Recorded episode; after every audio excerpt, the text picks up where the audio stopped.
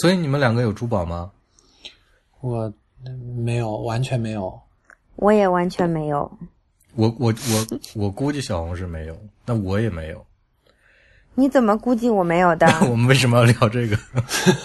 我我我我印象中你是没有戴过。嗯，小红有首首饰，就不算珠宝，对对吧？对，哎，对，那你你的你的首饰是哪一种？我手上有个镯子，但是这个镯子也是就是银的而已，上面没有镶嵌任何的珠宝，嗯，并且它是没有品牌的。所以你们两个会买涉及到比如宝石啊、钻石之类的东西吗？你为什么笑了？就就我想我要我要带那个东西就挺好玩，我我我不知道我会不会买，但是我要想到我如果有生之年会买那个，我会我会觉得很好笑，我会出于什么原因买那个东西？你觉得你会出于什么原因？我我不知道呀，但是我我还挺期待的。我如果出于某个我现在想不到的原因，我突然拥有了一件珠宝或者一大堆珠宝这种事情，嗯，那我这样问你，如果你要给一个女孩子求婚，你会给她买钻戒吗？哎呀，那真的得看什么样的人了。如果她真的非常信这个，他那大概会吧。然后我又特别喜欢他的话，如果但是这个我就觉得有点，我大概不太会跟这样的人求婚吧。但是因为结婚非要钻戒，然后觉得钻戒就代表着永恒的爱情，我大概不大会喜欢这样的人吧。但是我觉得现在钻戒已经是一个比较普遍的事物了，它不是一个有非常强烈寓意，你一定要非常信它才会去买的，已经是一一个很普所以你觉通的你结婚仪式感的东西了。那你结婚会戴一个钻戒？我不要钻戒，好，那你我那我们在这是在说什么？好，我我们不如这样，就是首先就是我们得肯定一点，就是呃宝石啊，什么钻石也好，这些是跟男性女性没有太大的关系的，就是都可以戴，对吧？那显然我们三个聊到现在，就是我们都没有相关类的这种首饰啊之类的东西，就跟跟宝石和钻石相关。那为什么呢？为什么我们三个都没有呢？主要因为穷吧，我猜。好，那那辉辉，你想象是想象一下你，你以后可能就变得，如果就变得特别特别有钱，就比现在，甚至比现在还更有钱，那 那你会你会买吗？所以我刚才想到这个，我就我就觉得挺好玩，就是我会出于什么原因买一些珠宝。如果我有一天会买这些东西，我出于什么原因？就我现在想不到。其实我对这个东西倒没有特别反感，就是我不是特别瞧不起戴珠宝的人，只是我自己觉得，就是少一样东西比多一样东西更好嘛。就它对我现在对我来说有点累赘，我不需要这个东西。但是、如果我真哪天觉得它特别好，它能给我带来好运气啊，然后我带着它特别自信，我倒觉得蛮有意思。我倒也是没有对这个东西有反感，就是，但是我也就因为这个话题不是我们提出来的，这是那天，呃，婉莹主播，婉莹主播看到那个某某某明星呃带了一个那个呃另外一个男明星送给他一个订婚大大钻戒还是什么东西，然后对他就觉得这是对他这个对这个事情有一些意见，然后想听我们三个聊一下。我觉得他主要是想听我们聊，因为他的他的预设应该是我们三个都不带类似的东西，对，所以他想听我们聊为什么不带。我倒是觉得我我我对这个东西真的没有反感，但是我我也在想我为什么不带。我觉得可能有一点就是，我我我不得不用价值观这个词，就是我觉得如果一个东西它生来就比别的东西贵，我觉得有点奇怪，就是我觉得有点莫名其妙，就是我不太我不太会，就是我不太赞赏这这个这件事。就比如说钻石，它只是跟别的石头一样，是从那个山体里面开采出来的，或者从洞里面开采出来的，但是它就因为因为某些原因，比如少量的话，或者是就不说钻石吧，其他宝石，因为钻石可能还有人为的因素，那其他宝石就因为它量少，它的晶体结构比较奇怪，就是就是我会觉得这些东西，如果说你拿来做一个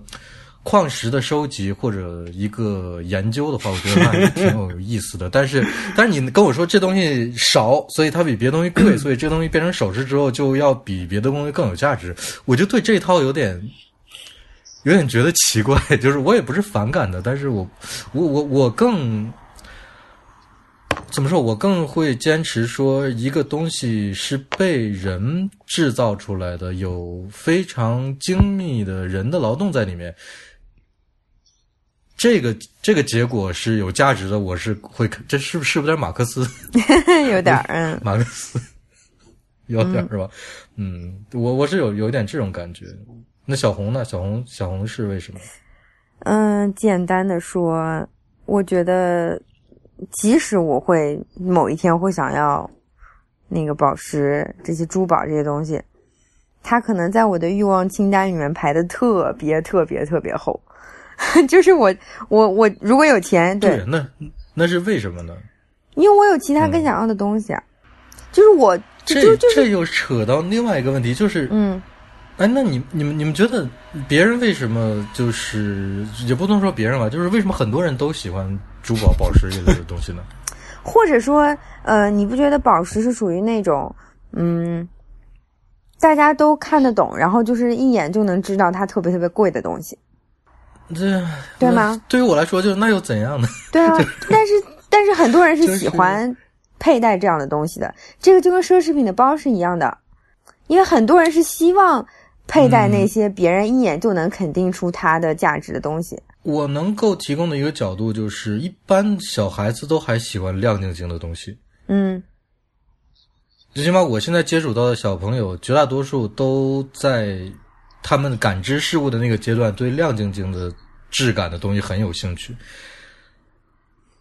呃，这个算是人类的原始冲动吗？就是，哦，就是。因为我知道有有些有些宝石确实是是很漂亮的，嗯，包括有些珍珠啊什么的，做出来的首饰都很都很精美吧。那这算是人的，我不知道，反正我我我我我我我长大以后是没有这个冲动，小时候我就不记得了。但是，嗯，我我不因为我我试图想解释别人对这个东西的喜爱，所以我这么想。其实是合理的呀，就是有的人可能真的觉得它特别特别的美。对吧？因为我我我听到过有人说过，就是啊，就是亮晶晶的、闪闪发亮，就是看起来就很好，我就很喜欢。嗯，虽然我不我我不是能很理解这种想法，但是嗯，我是能够理解这种说法的，就是就是我能理解他是怎么想。所以就还分就是。购买珠宝和佩戴珠宝这件事情，如果说万一哪天我觉得真的遇到了那个特别我觉得特别美的珠宝，然后我又很富有，我把它买下来了，但是我可能觉得它带不出去，嗯，我不会把它佩戴出去，因为我不想让别人知道，嗯，对，嗯，这个就跟就是我我那天也跟你们说了，我觉得对我来说，现在佩戴珠宝就好像穿一个有大 logo 的衣服是一样的。但是你说这个事情，其实可以返回两三百年，甚至就上千年去说。就是我们现在一提到珠宝，好像似乎都是佩戴的东西。嗯。但是古古时候不是这样的，就是很多呃，尤其是涉及宗教的有很多啊，就是摆件器物啊，甚至甚至十字架上这种，呃，都有很多的珠宝在上面。就是就是那个时候珠宝。它的价值更丰富、更多元，不像现在一样，大多数人一提到就是戴在身上的。那个时候似乎就是像你说的，我可能会觉得某件器物特别精美、特别喜欢，但是我买回来是摆在那儿的，而不是而不是带出去的。嗯。然后我我就想到另外一个问题，因为今天灰灰之前建议我们那个录的要节奏要快一点，所以我所以我们一个点一个点的往外扔啊。好，对。然后我还想到另外一个问题，就是。我觉得我不喜欢珠宝，或者说不喜欢首饰的另外一个原因，就是绝大多数的首饰都有点，嗯，匠气。匠气这个词你们听过吗？你说的是工匠的匠那个匠气吗？工匠的匠那个匠气。你说是就是炫技吗？做的做的故意很花哨是这样？不是，不是炫技，就是这有点涉及到美学了。就是他似乎是，嗯。怎么说？就是如果有个艺人，就是你突然看到这个手艺人在摆摊儿，你过去过去看一下，呃，你突然看到他可能做的是，比如说用用木雕做了一只兔子，一只猫，就这两个两两个动物，你觉得他做的特别特别的漂亮，而且技法也特别的熟练，就就已经到达到了艺术品那种境界了。这个时候你会觉得啊，这个人做的真好，对吧？嗯那这个时候他打开了他的包，他的包里面有一模一样的一百只这样的兔子和一百只这样的猫，大小尺寸完全一样，都一样的好看，一样的精美，技术都一样的纯熟。嗯然后这个时候你问他说：“你还会做别的吗？”他说：“不会，我这辈子就会做这两种东西。”这个就叫匠气。你是说这个手艺人赋予了这个产品它的就是特点或者他的性格在里边儿是吗？不是，不是那个意思，就是它不是真正的艺术，就是它是一个，它是一个熟练的技术达成的结果。它是套路。它是套路，对，它是套路，它是它有很油的东西在里面，就是就是它这个东西，它它只会做这几样东西，它不会做别的了。就它是不属于造型能力的范畴，它可以把猫和兔子做得更好，但你跟他说你做个狗，它就不会了。好，那我要唱反调，我有不同意见。好，你说，就是他，因为我们三个老是观点一致，特别无聊。嗯，就是他不展示给你看他包里的其他那一百只，那你就会觉得他是艺术家。如果那一只猫就是你从来没有看到过那么精美的猫的话，只是他给你看了那一百只一模一样的，然后你觉得嗯，你就看这是我上他了。对对对对，我我明白你要说什么，我我觉得听众也明白，这个就不用解释了。嗯这是我上个星期获得的一个获得的一个认知，就是，呃，我在卢浮宫，我以前总是觉得，呃，就有些有些雕塑啊，当然你不要说米开朗基罗那种级别的那种雕塑，就是有些你不太知道，就根本就没有确切的作者的，呃，希腊时期、罗马时期的雕塑，有些雕塑我我我看到它的时候我觉得奇怪，就是为什么这个。明明很多东地方都已经雕得很好了，比如说，呃，胳膊已经雕得很好了，然后身上的那个衣服也都雕得很好了，但是可能他的某个地方，比如脸或者耳朵，就比例有那么一点奇怪。就那个奇怪，还不是说他雕的这个人的形象长得奇怪，而是好像他他就他就雕呲了，就雕的有一点有一点比例失调，看起来有点不是丑的那种那种感觉，而是它雕它没雕好。嗯我以前看到这种雕塑，我总觉得怪怪的。那呃，上周在卢上上周在卢浮宫还是上周我不记得，我看卢浮宫它有一个展厅，嗯、可能很少有人注意到，它就是它摆了几组差不多一样的雕塑。嗯就这边是一个那个呃拿着一块浴巾的一个一个少年，旁边又摆了一块几乎跟他一样大小尺寸几乎一模一样的雕塑，我瞬间就明白是怎么回事了，就是就是这是个这是个行活儿。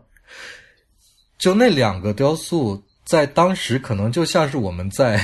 就可能夸张一点啊，就像是那种呃旅游纪念品店就看到的不同的不同地景点的旅游纪念品店都卖同样的东西的那种感觉，就是他们是一套做出来的，就甚至可能雕脸的人和雕雕其他躯干部分的人不是同一个人。嗯。嗯。当然，即使同一个人也没关系，就是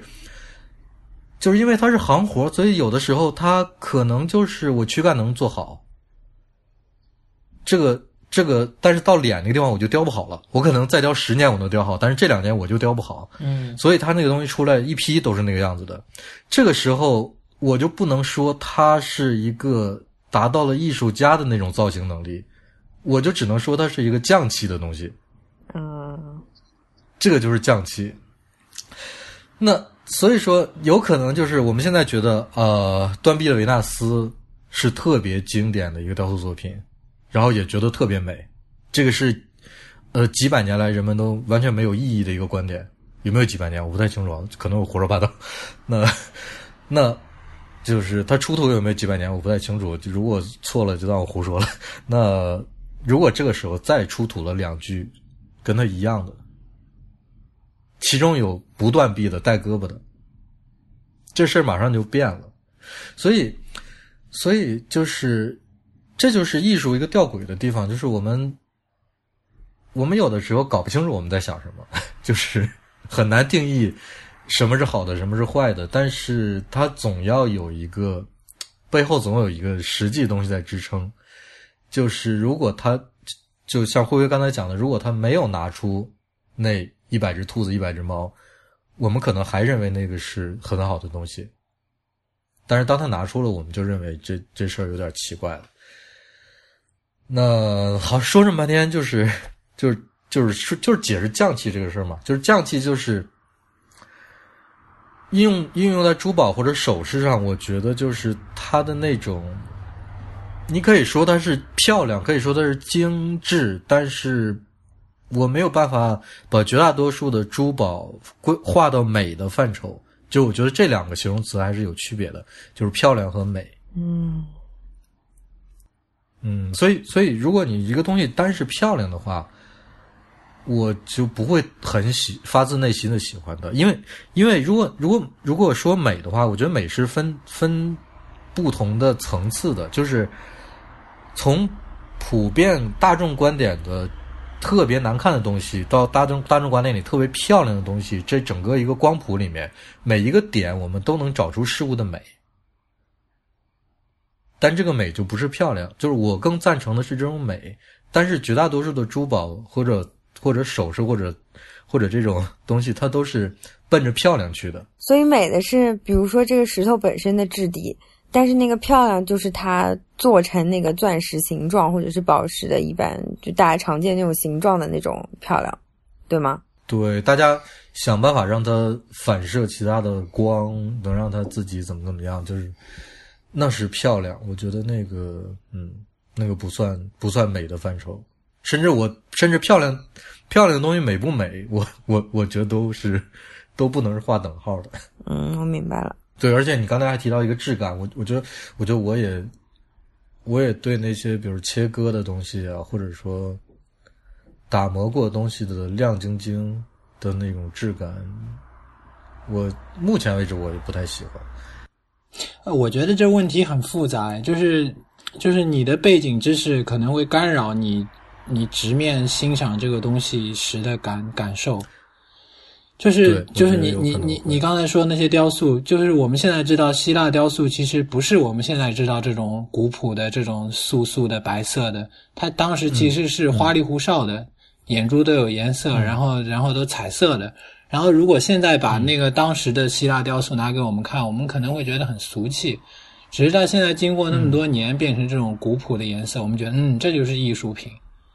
我我就是我我我们的审美是这样变，像中国的那些青铜器，其实当时也是金灿灿的，只是我们现在看到它那么那么那么那么那么有那么多的锈迹斑斑，然后我们觉得嗯，这才是艺术品。嗯。只是嗯。我们觉得，我觉得这个东西，你会你会随着你的背景知识，当然这背景知识不完全是坏事，但是它它会干扰你嗯直接欣赏这个东西时的感受。嗯嗯，对，那那说回来就是，那那就是还说回来，就是绝大多数的首饰、宝石制品这种东西，你们会觉得它美吗？就你会有有掏钱买的冲动吗？我觉得也不会吧。我们都其实我们三个人应该看的都很少，我们都自己都没有，这大概就在博物馆看的比较多。对啊，如果一个博物馆里面有这类的展厅，我也是逗留时间最短的。我的印象中啊，嗯，我我相对也是，但是我我好像对这里面最感兴趣的是他祭祀的那那种那种珠宝，比如中国以前放在嘴巴里的那种什么蝉啊，这种玉蝉啊这种东西，这算珠宝吗？就这个就是我觉得挺有意思。算算，嗯就是你说的这种跟祭祀或者礼教相关的，就是、嗯或者说跟宗教相关的这些，它恰恰是不降气的，因为它的制作基本上都是都是呃一件就是一件的，他没有他没有大量的复制，他没有说我这是个行活，我所有的人给我的订单或者或者我卖的东西都长这个样子，他他没有这个，所以。所以绝大多数这类的，我觉得你你你无意中吧，就无意中比较喜欢这种，我觉得也是背后有这个东西在里面。哎，我觉得这个很真的很难说啊。你说那个米开朗基罗画那个西斯廷教堂的那个穹顶的时候，他我们现在觉得这是了不起的艺术品，但他画的时候真是一个就是苦力活，他每天就弯着腰，特别辛苦，然后颜料滴到他眼睛里，他觉得特别辛苦，他只是要把这个东西完成了。嗯，他可能不是带着一个完成伟大艺术品的心态去做这件事情，他只是做一个工作。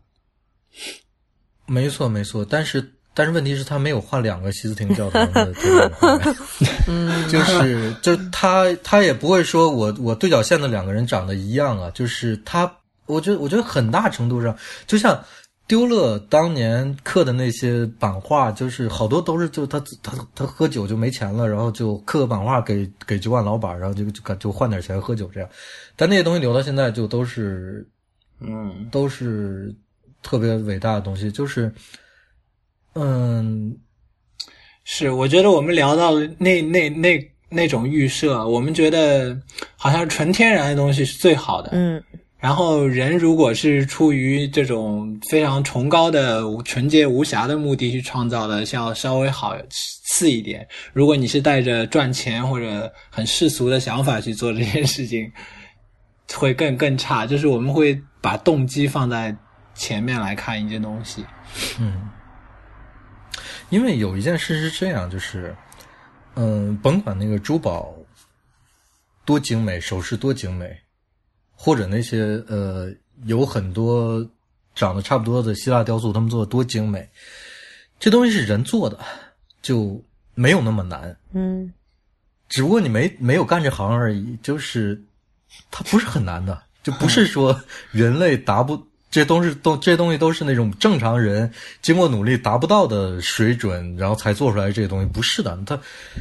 他们真的没有多难，所以很多时候我没有办法接受它是能够震撼我或者让我特别喜欢的东西的原因，也是在这一点，就是。我更看重那些我觉得确实不是一般人能够达到的一个作品的那种东西。嗯就当然你，你灰灰刚才说的也是，就是这可能是因为我之前的呃，就是不管是背景啊，还是背景背景的知识的积累，还是还是如何，就是我可能还是有我自己的一个主观的看法。嗯、但是我我觉得确实是这样，就是绝大多数的这个东西，就是珠宝、首饰这些，我觉得他们是就没有多难做出来的。就 就你看那些，你看那些那个我们国内那些金店里面卖那些东西，绝大多数现在都已经是机器做出来的了，嗯，对吧？那种东西，你说你会买一个来摆在家里吗？就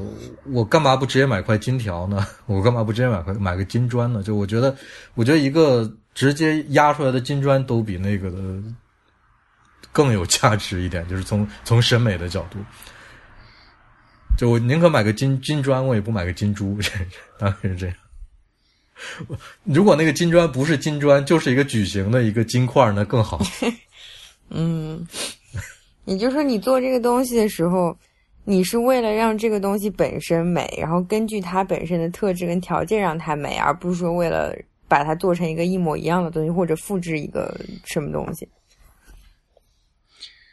对，动机肯定会有影响。就是他们在金店里买的，肯定就是想卖给你，然后你去求婚，或者你有非常实用的目的。然后你可能早早个几百年，当时没有这样的资本主义，然后那些人做那些首饰的时候是怀着可能他要讨好他的神，他的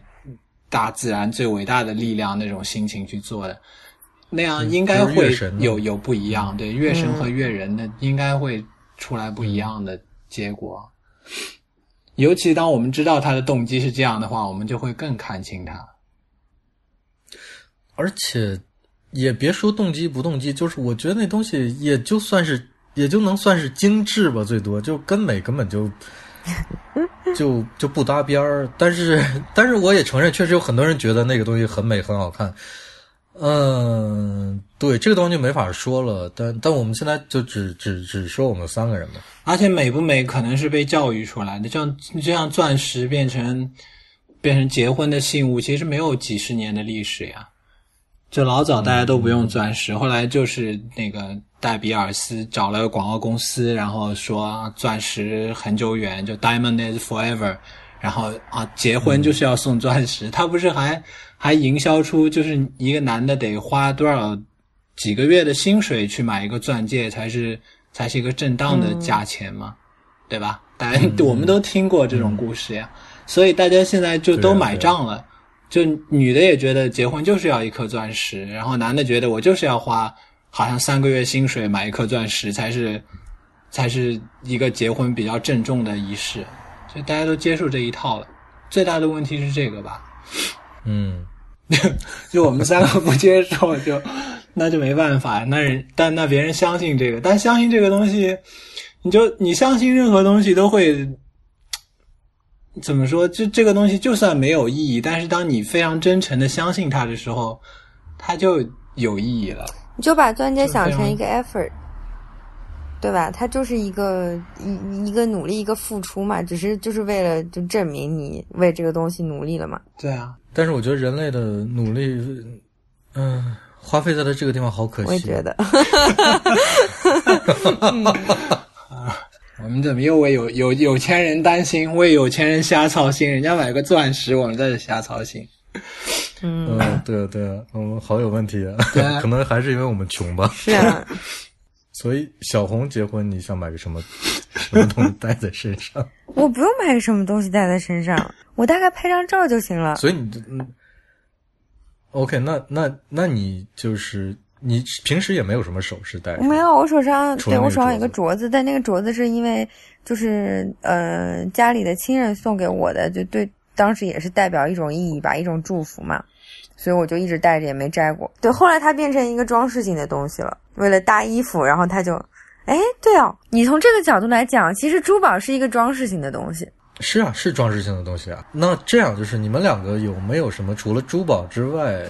除了首饰之外，但是其他装饰性的东西呢，在身上小小的？那我先说我的，就是我我经常就在围巾上或者说在衣服上哪个地方偷偷别一个别一个徽章之类的这种东西。是固定的徽章，还是经常换不同徽章？嗯，我现在觉得，我我想说这个是说什么呢？我觉得还是因为我们太穷了。不是，我不是因为这事儿，我想过，就是你让我把这个徽章换成一个，呃，贵金属或者说珠宝钻石类的东西做成的，我可能就不会别了。我当然我不是怕它丢，我是觉得本来这事儿我只是觉得有意思，就是挺好玩的。因为我别的大多数徽章也都是一个挺好玩的徽章，就我个人觉得，你要给我换成那个的话，我就。对做这件事没兴趣了，我就不会去做这件事，因为我觉得它已经不是好玩的那个范畴了。嗯，它是一个什么东西？就就反正在我的概念里是没有没有没有那个东西的位置的。嗯，就这类的小装饰，你们会不会有呢？有啊，我有镯子，然后我还会戴耳钉，并且我经常换眼镜，我觉得这也是一种装饰。嗯，我觉得那也算。嗯我我，但我就一个眼镜。哎，我们三个都戴眼镜，灰灰也戴眼镜。嗯，就但我也就就就一副眼镜。但小红刚才说的那个，它它有个镯子，虽然这镯子不是多贵的东西，但因为这镯子是有他个人的意义故事在里面，就他特别私人的东西，所以他会一直带着。就相对贵的东西，它会更有价值。如果他只是从店里买一个非常贵的镯子的话，就我们三个之所以不带这种东西，正因为我们没有。好像格调那个书里面说，就是有钱人他不带什么就买来的珠宝，他都带祖传的珠宝，嗯，就是对他有私人意义的那种东西。也许我我刚才想到，也许如果我妈或者我奶奶什么给我一个什么戒指或者什么的，他告诉我这个东西有什么样什么样的意义，承载了我们家什么样什么样的故事，可能我就带着了。就是，但是我没有这样的东西。嗯，我觉得如果那样的话，我也可能会戴。对你可能就那个徽章就会一直带着固定不变的那个东西，因为你会想到它的很多故事在后面。嗯是，我是无法想象我们三个，对我们我们三个中的任何一个人，嗯，走过一个什么金店之类的，呃，突然脑袋一热进去买了个 东西戴在身上。哎，但你想，大华，你你你现在买一条金项链，然后传给你儿子，然后你儿子再传给你儿子，它本来是一个很普通的金项链，但它传了三代之后，它就会变成一个非常不普通的金项链。可能它工艺也很粗糙，也怎么样，也很俗气。但到那个时候，因为他的故事就不俗气了。我说我我只我只会买一些金条留给他。我也觉得。嗯，呃，我觉得还有一件事，我可能又也有点远，但是，呃，我反正在中国中国古代的那些艺术品里面，一般的话，人们会认为书法和绘画要高于其他的东西，嗯，就是要高于比如瓷器啊或者呃木造像啊这种东西。嗯原因有一个是在背后的，就是书法和绘画一般都是文人的作品，啊，嗯对，就是他都是高呃所谓的高级知识分子，就是大家觉得这是对世界的理解更深的人做出来的留下的东西。那其他那些东西呢，就就是匠人的东西，就匠人留下来的，就是我觉得这和珠宝有一点可以类比。就做珠宝的人还是工匠，就是正因为文人有话语权吧，他自己把自己的东西抬了身价。因为匠人没有没有留下什么嗯文字，没有留下他的思想，他只是把那个东西做出来，就不说话了。文人老是吹捧自己怎么怎但么怎么地对对对，是是有一点这个，但但是我反正我的观点嘛，就是绝大多数的，就是特别好的那些中国画，我还确实能够在里面看出一点，我不觉得其他人能达到的一一些东西。但是其他的，你说瓷器也好，或者雕塑也好，我觉得就就还还好，就还好吧。就是我觉得，如果现如果现在一个呃当代艺术家他跑出来说我要做一个东西，但是我这里面一定要用到大量的黄金，我觉得他、他做这个东西就是带有一定的要就我会预设他是要拿黄黄金做一个讽刺的，明白我的意思吧？就是、就是我不觉得他真心想拿黄金来做这件艺术品。就我还我还看过一个。啊，我也写过《幻园通讯》，就是之前那个在法兰克福应用艺术博物馆里面那个 Happy Show 的那个展览，就是那个艺术家，他呃想要对比人们的那个薪水的变化，还是什么收入的变化之类的，他就在一个大柜子里面，直接把那个钱垒出来。就比如说，这个世界上多少多少人的人的收入是每年要一百万美元，他就在那个柜子里垒了一百万美元。然后又有百分之多少的人收入是在每年是在五百美元以下的，他就在那边放了五百美元，在同一个柜子里面做对比。就是我不觉得他真的认为那是钱，就虽然那真的是钱，但是他他拿过来这个东西，就是他是有 他是有自己的价价值观在里面的，就是他没有觉得这，就就我觉得正常人站在那个东西前面会想啊。怎么这么多钱？要不要把那柜子打打碎，把这钱拿走之类的？会有一些乱七八糟这样的想法。但是我觉得，我觉得他在做这个东西的时候，没有觉得那个东西的钱的价值有多大，他反而是想让你觉得那东西有多大价值。就比如说，一个博物馆要要收集，就要收集他这件作品的话，当然那个那个可能支付给艺术家说，我买你这件东西的那个钱数。